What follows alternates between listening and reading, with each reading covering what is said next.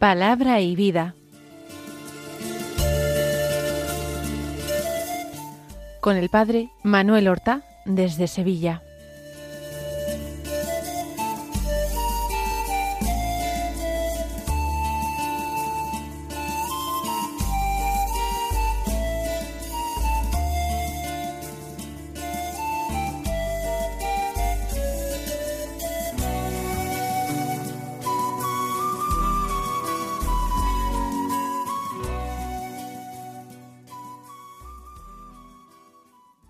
En el nombre del Padre y del Hijo y del Espíritu Santo. Amén. Alabados sean Jesús y María.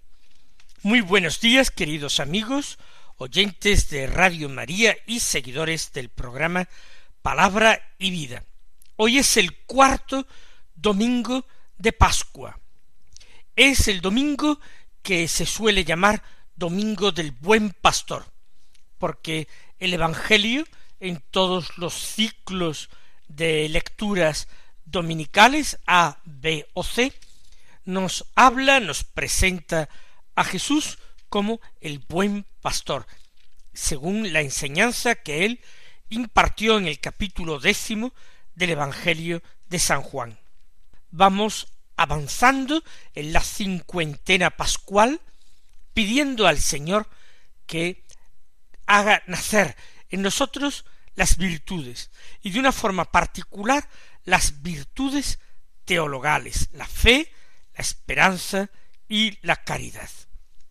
Vamos a escuchar la palabra de Dios que se proclama en la liturgia de la misa del día. El Evangelio es de San Juan.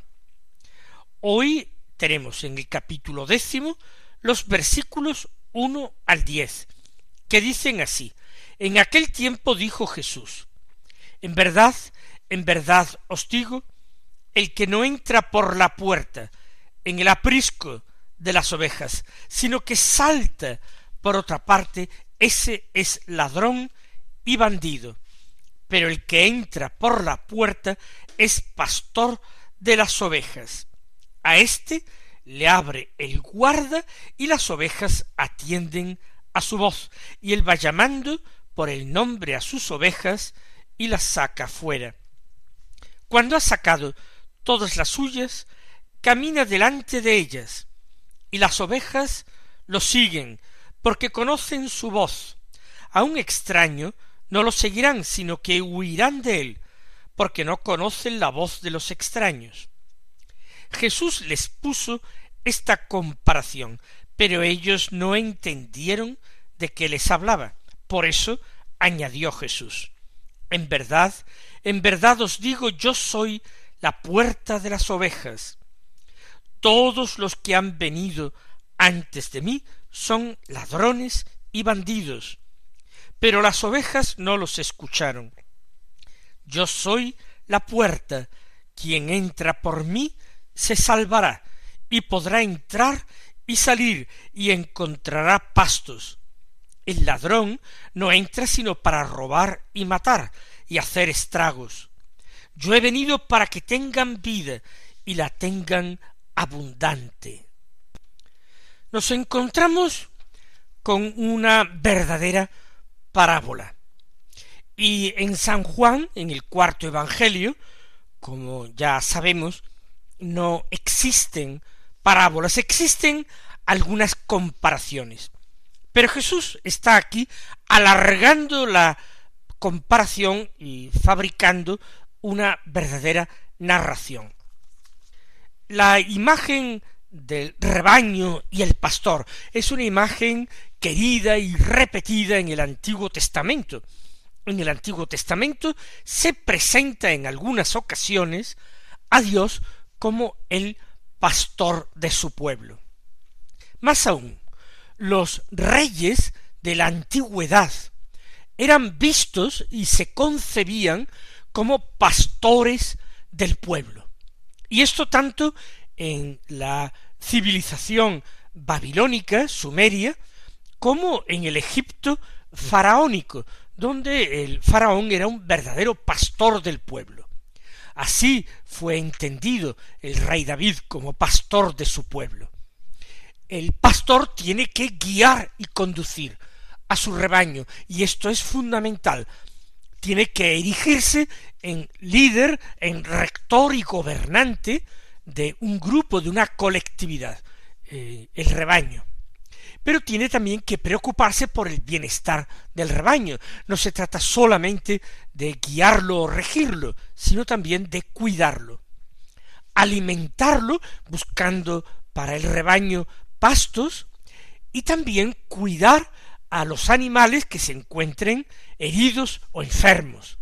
Cuidarlos. Igualmente, no se trata solamente de curar y cuidar, sino también defender porque el rebaño puede ser objeto de avidez, de apetencia por parte de ladrones o por parte de animales salvajes que pretendan llevarse algún miembro del rebaño. El pastor tiene que custodiar, tiene que guardar y defender a su rebaño.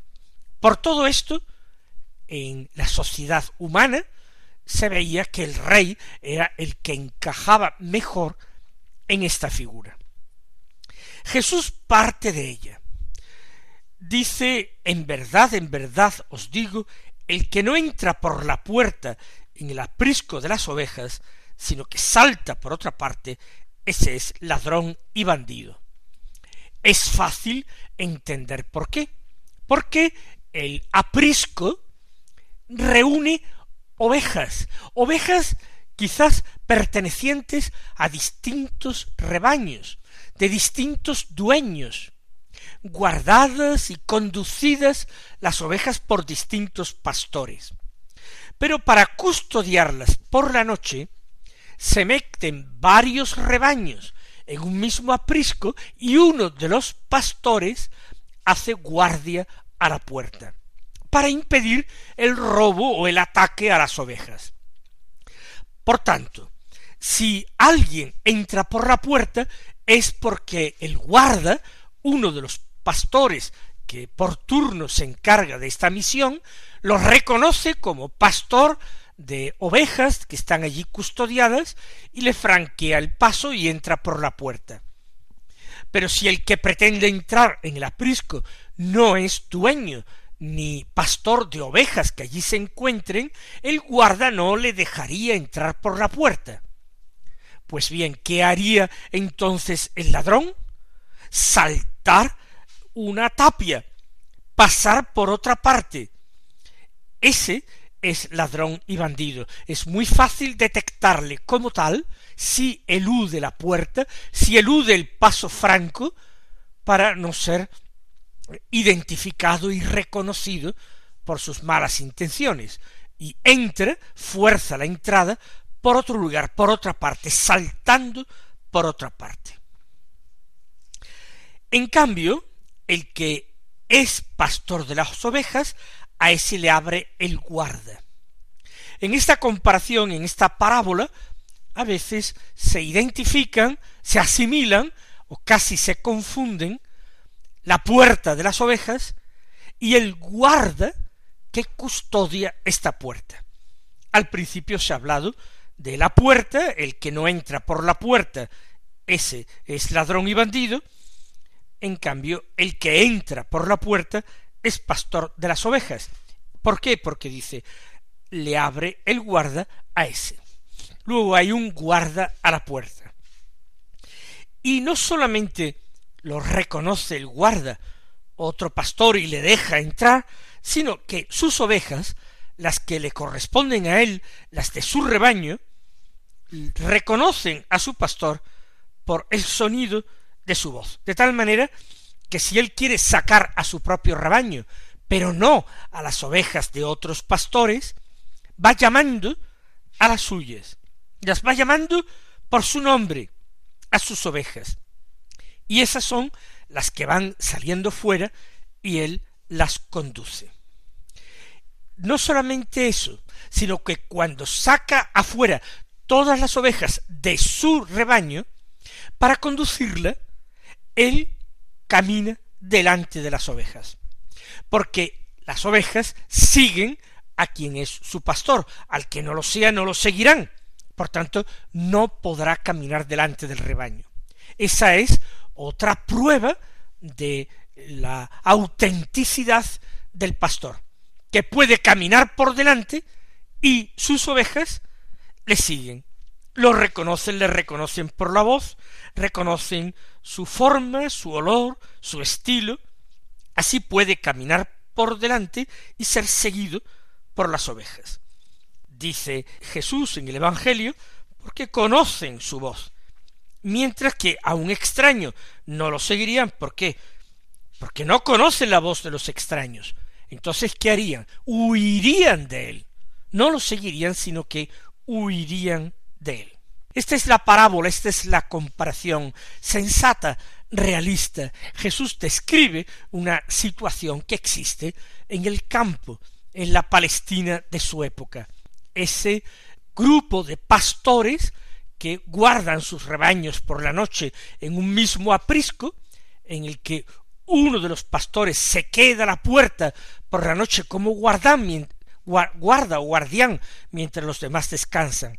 Y luego cada pastor va entrando en el aprisco, va reuniendo las suyas y sacando las suyas y llevándolas a donde él cree que es mejor, donde va a encontrar mejores pastos. Esta es la imagen.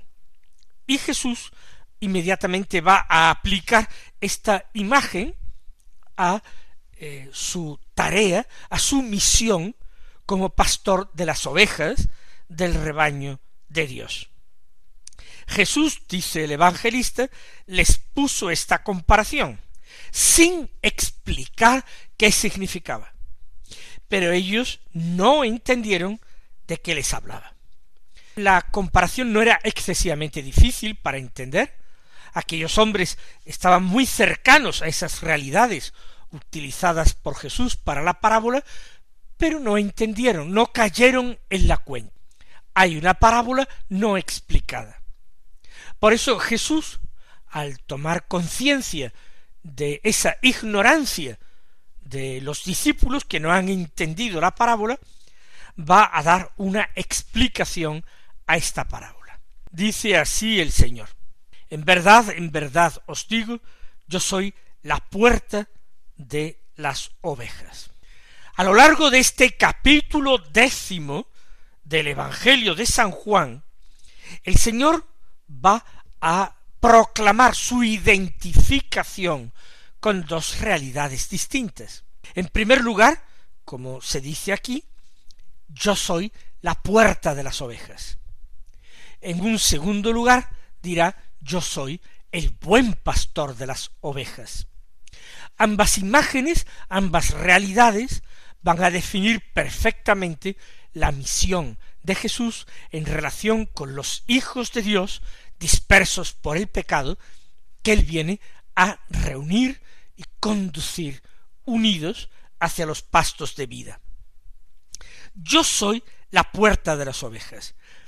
Hemos eh, visto en la parábola cómo a veces la puerta de las ovejas se identifica con el guardián que está a la puerta de las ovejas, el que custodia las ovejas, todas, las suyas propias y las de otros rebaños.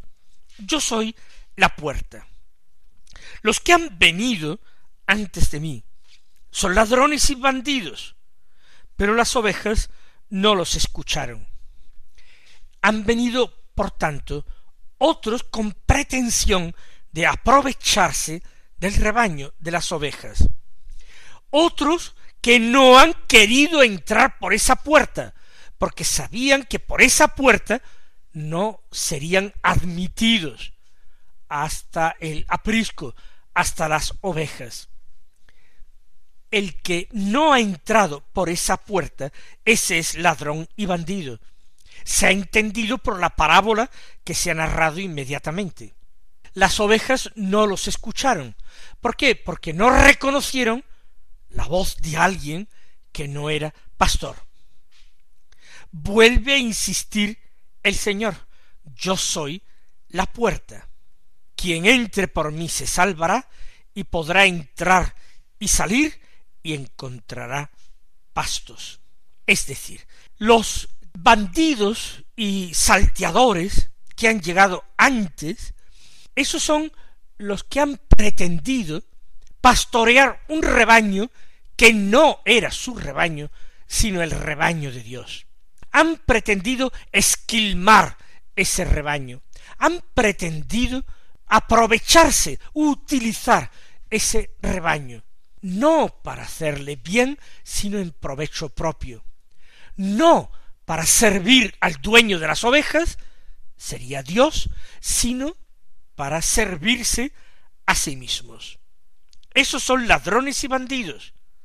Es la situación triste de un pueblo de Israel a quien el Señor compara en una cierta ocasión con ovejas que no tienen pastor. El corazón de Jesús se conmovió profundamente ante la triste situación de esos hombres. Andaban desorganizados, desunidos, hambrientos, indefensos, como ovejas que no tienen pastor. Y ahora Jesús dice, yo soy la puerta, o lo que es lo mismo, yo soy el guardián del aprisco, he recibido esa misión. Quien sea verdadero pastor, quien tenga corazón de pastor, quien haya sido nombrado por el dueño de las ovejas como pastor, tiene que entrar por esa puerta, tiene que ser aceptado por ese guarda que es Jesús. El que pastorea el rebaño de las ovejas de Dios tiene que pastorear entrando por Jesús, aceptando y siendo aceptado por Jesús, actuando como Jesús, viviendo el estilo de Jesús. Yo soy la puerta, repite Jesús, y repitiendo esto está dando a entender que va a dar un nuevo significado, que va a buscar una nueva aplicación, una nueva lección para su auditorio. Yo soy la puerta de las ovejas, insiste. Y dice, quien entre por mí se salvará y podrá entrar y salir y encontrará pastos.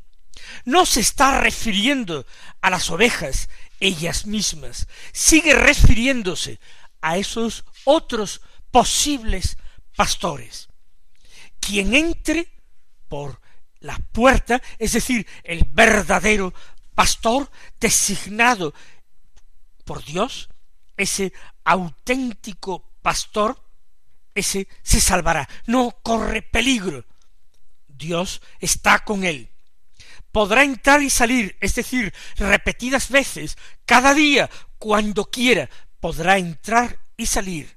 El Señor lo permite. Ese encontrará pastos cuando saca a las ovejas para apacentarlas. Podrá entrar y salir y encontrará pastos. Y vuelve de nuevo el Señor a insistir en la mala intención de aquellos que eluden la puerta. El ladrón dice no entra sino para robar y matar y hacer estragos. Esa es su intención, aunque parezca otra. Yo he venido para que tengan vida y la tengan abundante.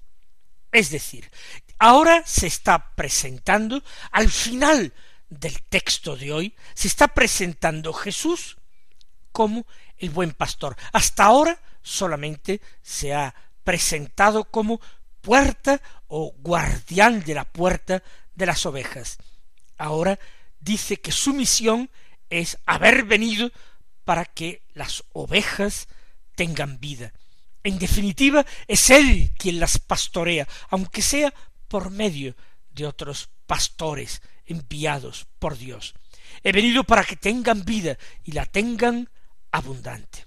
Vamos a pedirle al Señor que nosotros no olvidemos jamás que Él es nuestra puerta y anhelemos adentrarnos en este camino que es el mismo por esa puerta única a la salvación que es también el mismo.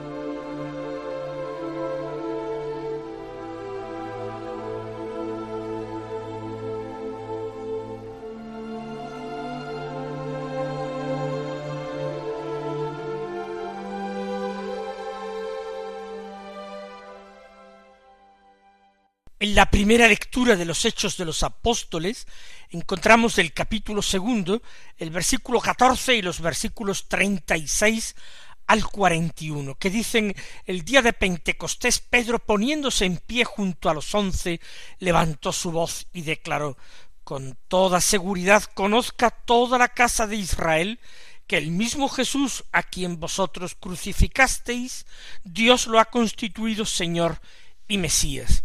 Al oír esto se les traspasó el corazón y preguntaron a Pedro y a los demás apóstoles ¿Qué tenemos que hacer, hermanos? Pedro les contestó Convertíos y sea bautizado cada uno de vosotros en el nombre de Jesús, el Mesías, para perdón de vuestros pecados, y recibiréis el don del Espíritu Santo, porque la promesa vale para vosotros y para vuestros hijos, y para los que están lejos, para cuantos llamare así el Señor Dios nuestro. Con estas y otras muchas razones dio testimonio y los exhortaba diciendo Salvaos de esta generación perversa. Los que aceptaron sus palabras se bautizaron y aquel día fueron agregadas unas tres mil personas. Muy rápidamente porque no tenemos tiempo para más. ¿Cómo fue esta predicación de Pedro el día de Pentecostés? En primer lugar, fue una predicación decidida, contundente. Él dice, levantó la voz.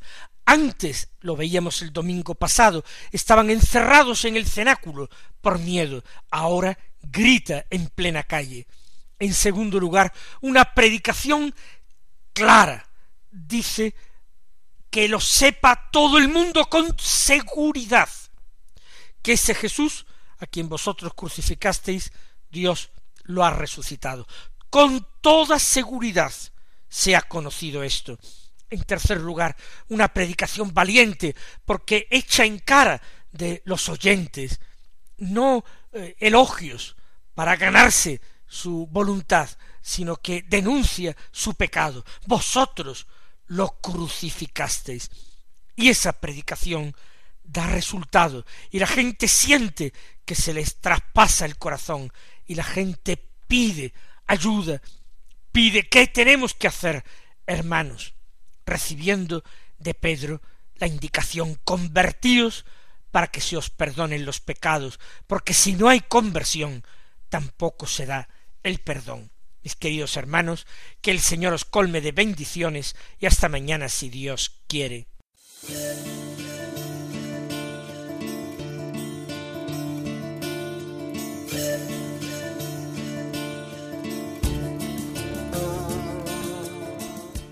Han escuchado en Radio María Palabra y Vida,